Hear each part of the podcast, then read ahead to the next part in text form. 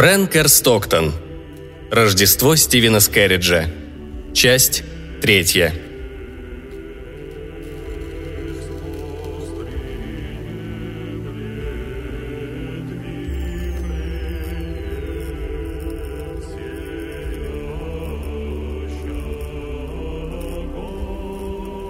Целый час Стивен Скэрридж сидел за своим столом, спрятав лицо в ладонях. Когда, наконец, его свеча начала шипеть и потрескивать, он поднялся и отправился в постель, тихий и подавленный. Следующее утро было ясным, холодным и приветливым. И Стивен Скерридж поднялся очень рано, спустился в большую гостиную, где хранились его сокровища, вынул свою книгу учета и два часа усердно писал – когда в обычное время пришла пожилая женщина, которая заботилась о его хозяйстве, ее очень удивило его распоряжение приготовить ему на завтрак целую макрель, которую он ей вручил. Когда Стивен закончил завтракать, за которым он съел по меньшей мере половину рыбины, он позвал ее наверх в свою комнату. Затем он сказал ей следующее. «Маргарет, вы были моей прислугой 17 лет. Все это время я платил вам 50 центов в неделю за вашу работу. Теперь я убежден, что эта сумма была недостаточной.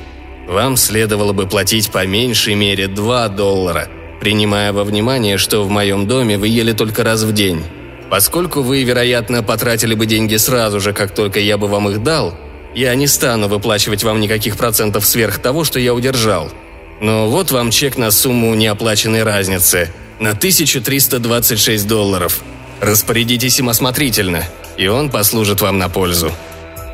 Вручив ошеломленной женщине документ, он взял большой бумажник, набитый чеками, и вышел из дома. Скэридж спустился в самую нижнюю часть города. Его лицо светилось пылом щедрости. Добравшись до квартала, где стояли его дома, он час или два провел в разговорах со своими нанимателями. И когда Стивен закончил говорить с последним, его бумажник был почти пуст – а за ним тянулась неистовствующая от радости толпа, которая подняла бы его вместе с креслом и с триумфом пронесла бы по городу, если бы Скэрридж не сделал рукой безмолвный жест, прося оставить его в покое.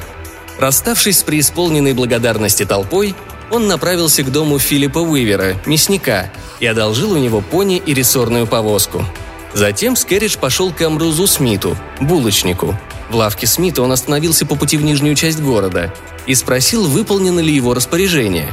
И хотя стояло рождественское утро, Эмброуз и семеро его помощников уже трудились как пчелки, но все же они не смогли выполнить все сделанные заказы.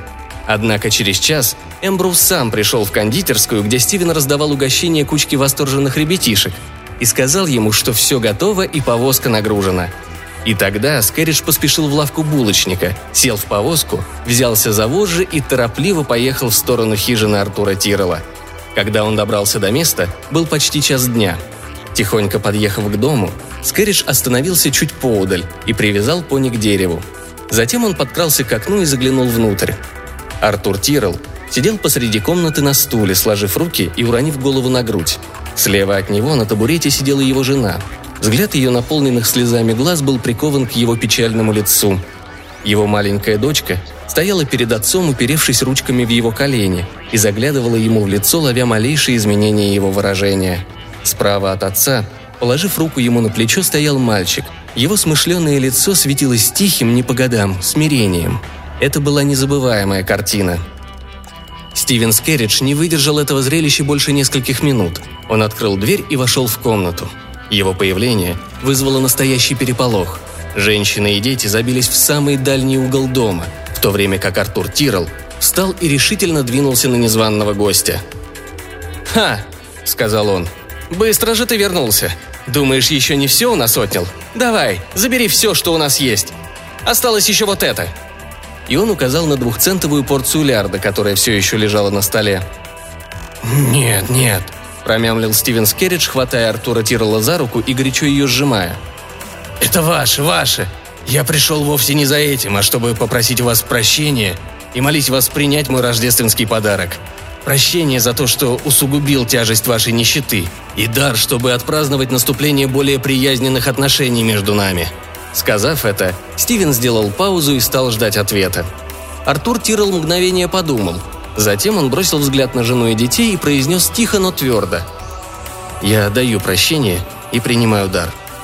«Ну вот и прекрасно!» – воскликнул Скэридж, и все его существо затрепетало от нового, до сих пор неведомого восторга. «Выходите с вашим сыном к повозке и помогите мне внести все, что там есть, пока миссис Т и девочка побыстрее накроют на стол». Повозку подкатили к самому дому, и усердные руки разгрузили ее в два счета. Из-под полдюжины новых одеял, укрывавших ее содержимое от морозного воздуха, Стивен в первую очередь достал прекрасную льняную скатерть, затем корзину с обеденным сервизом из керамики королевы, третий сорт – 78 предметов с супницей и мисками для маринованных овощей, и полдюжины ножей и вилок, термостойкие с резиновыми ручками – когда скатерть была расстелена и уставлена тарелками и мисками, Артур Тирол и его сын, теперь уже с помощью жены и дочери, вносили в дом остальное содержимое повозки и раскладывали на столе, пока Скэридж разжигал огонь в очаге при помощи хвороста, который привез с собой. Когда повозка опустела, а стол был полностью накрыт, смотреть на него было поистине одно удовольствие. На одном конце стояла огромная индейка, на другом – пара гусей. Здесь утка, там голубиный пирог – Клюква, картошка, белая и сладкая, лук, пастернак, сельдерей, хлеб, масло, свекла, маринованные и в масле, маринованные огурчики и грецкие орехи, и несколько видов подливки составляли первое. На маленьком столике поодаль ждали еще сладкие пирожки, яблочные и тыквенные пироги, яблоки, орехи, миндаль, изюм и большой кувшин сидра на десерт. Тиррелы просто не могли спокойно смотреть на столь изобильный стол, и на мгновение безмолвно обнявшись всей семьей, они сели за стол, чтобы с сердцами, исполненными счастья и благодарности, приступить к обеду, подобного которому они не видели уже многие годы. Уступив их горячим просьбам, господин Скерридж присоединился к ним. Когда с едой было покончено, и на столе мало что осталось, кроме пустых тарелок, все встали, и Скерридж собрался уходить. «Но прежде чем я уйду», — сказал он, — «я бы хотел оставить вам еще одно напоминание о моих добрых чувствах и дружеском расположении — вы знаете мою ферму Хиллсдейл, что в соседнем округе?» «О да!» – воскликнул Артур Тиррел. «Возможно ли такое, что вы хотите дать мне там работу?» «Я дарю вам всю ферму», – сказал Скэридж. «Это 242 акра, 60 из которых покрыты строевым лесом. Большая усадьба, два хороших амбара, коровник и курятник, колодец со срубом, сад молодых фруктовых деревьев, а через всю эту землю течет ручей. Имение укомплектовано породистым скотом, лошадьми и так далее. И всеми необходимыми сельскохозяйственными принадлежностями. Право собственности вступает в силу с настоящего момента. Не дожидаясь, пока к онемевшему от восторга Тиролу снова вернется дар речи, Скэридж быстро повернулся к его жене и продолжил. «А теперь, сударыня, мой рождественский подарок для вас». В этом пакете вы найдете акции Центральной железной дороги Нью-Йорка и Хадсона, 6% облигации. Порт Уэйна – гарантированные.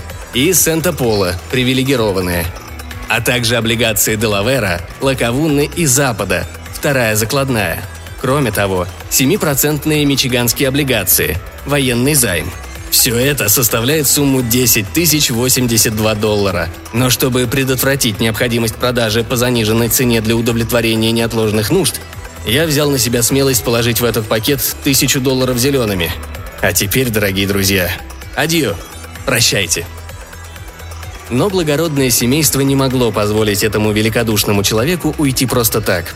Артур Тиррел схватил его руку и прижал к груди, Миссис Тиррел, как будто потеряв голову от нахлынувших чувств, бросилась на шею своему благодетелю, в то время как дети радостно вцепились в полы его пальто. Обняв одной рукой за шею все еще молодую, когда-то прекрасную, а теперь на глазах возвращающую былую красоту госпожу Тиррел, Стивен Скерридж несколько минут стоял, погруженный в воспоминания о прошлом. Затем он заговорил. «Когда-то», — сказал он, и голос у него дрожал — когда-то я тоже любил такую женщину. Но теперь все кончено, и трава колышется на ее могиле. Прощайте. Прощайте, дорогие друзья. И, смахнув слезу, Скэридж вырвался из объятий этой пылкой семьи и поспешно покинул дом.